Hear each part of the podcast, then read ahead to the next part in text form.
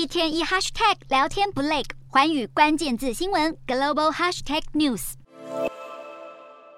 世界各国领导人齐聚埃及度假胜地夏姆西克，就气候变迁展开讨论。随着各国受到极端气候影响，森林野火、淹水灾情频传，光是今年内就有数千人失去生命，相关损失金额高达数十亿美元。对此，联合国秘书长古特瑞斯指出，各国面临严峻抉择，现在必须致力减少碳排，否则后代子孙注定陷入气候灾难。而这一次峰会预计针对损失与损害赔偿进行辩论，也就是由富裕国家提供资金给因为全球暖化而面临严重威胁的低收入国家。弱势国家过去几个月不断呼吁针对这项议题进行协商，但是富有国家态度闪躲。因此，古特瑞斯除了呼吁最富和最穷国家达成协定，以加速从化石燃料转型，更直接在大会上点名美中两国必须和其他国家一起合作。抱持这样想法的还有法国总统马克宏，马克龙也直接点名美国与中国，要求他们一起协助穷国面对气候变迁。不过被点名的两国元首都没有出席气候峰会。中国国家主席习近平选择不出席，而美国总统拜登则是因为国内其中选举要到十一号才能抵达。身为世界两大碳排大国，其他国家期望美国与中国多尽到责任，一起爱护地球。